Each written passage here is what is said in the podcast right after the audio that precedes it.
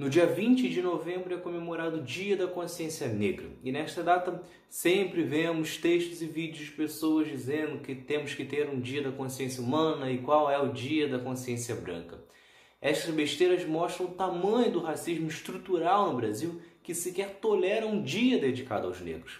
E esta data não tem nada a ver com apontar se os negros são melhores ou não, e sim uma data para simbolizar um dia que temos que refletir sobre o tamanho da desigualdade racial no nosso país e o tamanho do preconceito que existe até hoje. É Pilatos lá na Bíblia quem nos diz, e também faleceu por ter pescoço o infeliz autor da guilhotina de Paris. Mesmo se tratando de um país em que a maioria é negra e se tratando do país que tem mais negros fora do continente africano, o Brasil ainda tolera o racismo no dia a dia. Um exemplo disso foi quando a Maju Coutinho foi selecionada para apresentar o jornal Hoje. Em seguida, na mesma semana, surgiram diversas matérias contando a quantidade de erros que ela cometeu, ou até mesmo colegas de profissões levantando que ela teve uma postura errada ou que errou em algum aspecto, alguma apresentação de reportagem. As pessoas podem deixar passar, ignorar, achar que isso é normal, mas pergunte, procure no Google ou em qualquer outra forma de pesquisa quantas reportagens de erros você já leu de um apresentador branco, seja no Jornal Hoje, no Jornal Nacional, no Jornal Globo ou de qualquer outra emissora. Não verá, pois o que incomoda a sociedade não são os erros da apresentadora, e sim o fato de ver um negro em destaque. Você pode achar que é exagero, que é vitimismo dos negros, mas isso está embasado em estatísticas. Segundo o Ministério do Trabalho de 2016, a região sul era menos desigual entre salários de brancos e negros, e mesmo assim os negros recebiam apenas 80% do salário de que um branco para exercer a mesma função. Existem regiões no Brasil em que o salário chega a ser 60%. Já de acordo com o Instituto Etos, os negros ocupam apenas 6% dos cargos de gerência no Brasil e de executivos é em um número inferior a 5%. Em setores como o bancário, por exemplo, os negros são apenas 1% do cargo de chefia. Isso se torna ainda mais grave devido ao aumento expressivo de negros nas universidades nos últimos anos. Neste ano, pela primeira vez na história, tivemos mais negros e pardos nas universidades públicas do que brancos.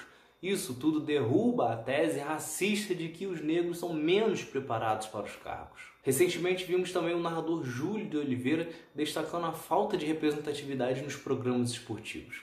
Isso é alarmante, pois historicamente os principais esportes, como futebol, basquete, são dominados majoritariamente por negros nas quadras e nos campos. No entanto, quando vemos a posição de destaque, né, posições de quem está comentando, quem está informando, dificilmente vemos negro nas bancadas de programas esportivos. Faça você uma experiência em casa, analise ao longo da semana todos os programas que você vê, seja esportivo ou seja outros tipos de noticiários. Quantas vezes você verá um negro apresentando? Temos nos programas de debate esportivo, geralmente temos quatro, cinco pessoas comentando e você nunca vai ver um programa inteiramente dominado por negros, desde o apresentador a todos os comentaristas. No entanto, o inverso isso sempre existe. Na grande maioria dos programas você vai ver uma bancada totalmente branca. Também há pouco e que serve de exemplo para mostrar como a nossa sociedade não tolera o sucesso de negro, tivemos a Ludmilla ao receber um prêmio de melhor cantora ser chamada de macaco pela plateia. Isso já acontece há muito tempo, com frequência nos estádios de futebol. Nesta semana, recentemente, tivemos o torcedor do Atlético Mineiro chamando segurança, né, menosprezando segurança por causa de sua cor, e também um torcedor em Goiás foi preso por insultos raciais aos jogadores. Só que a situação chega ao extremo quando vemos negros sendo assassinados pela força do Estado. Somente neste ano tivemos o caso do músico que recebeu 80 tiros voltando para casa com a sua família dentro do carro.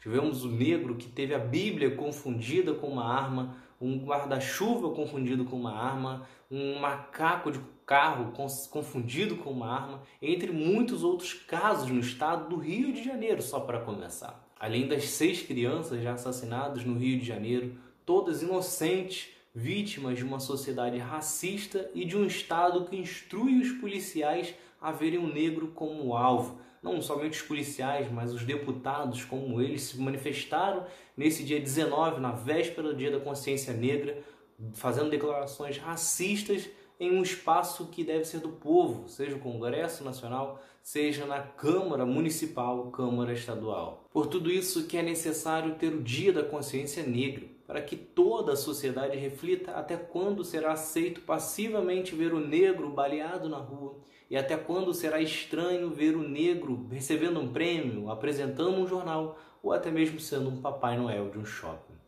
Então é isso. Se vocês gostaram, se inscrevam, ativem as notificações e continuem acompanhando que tem mais outro lado da história por aí.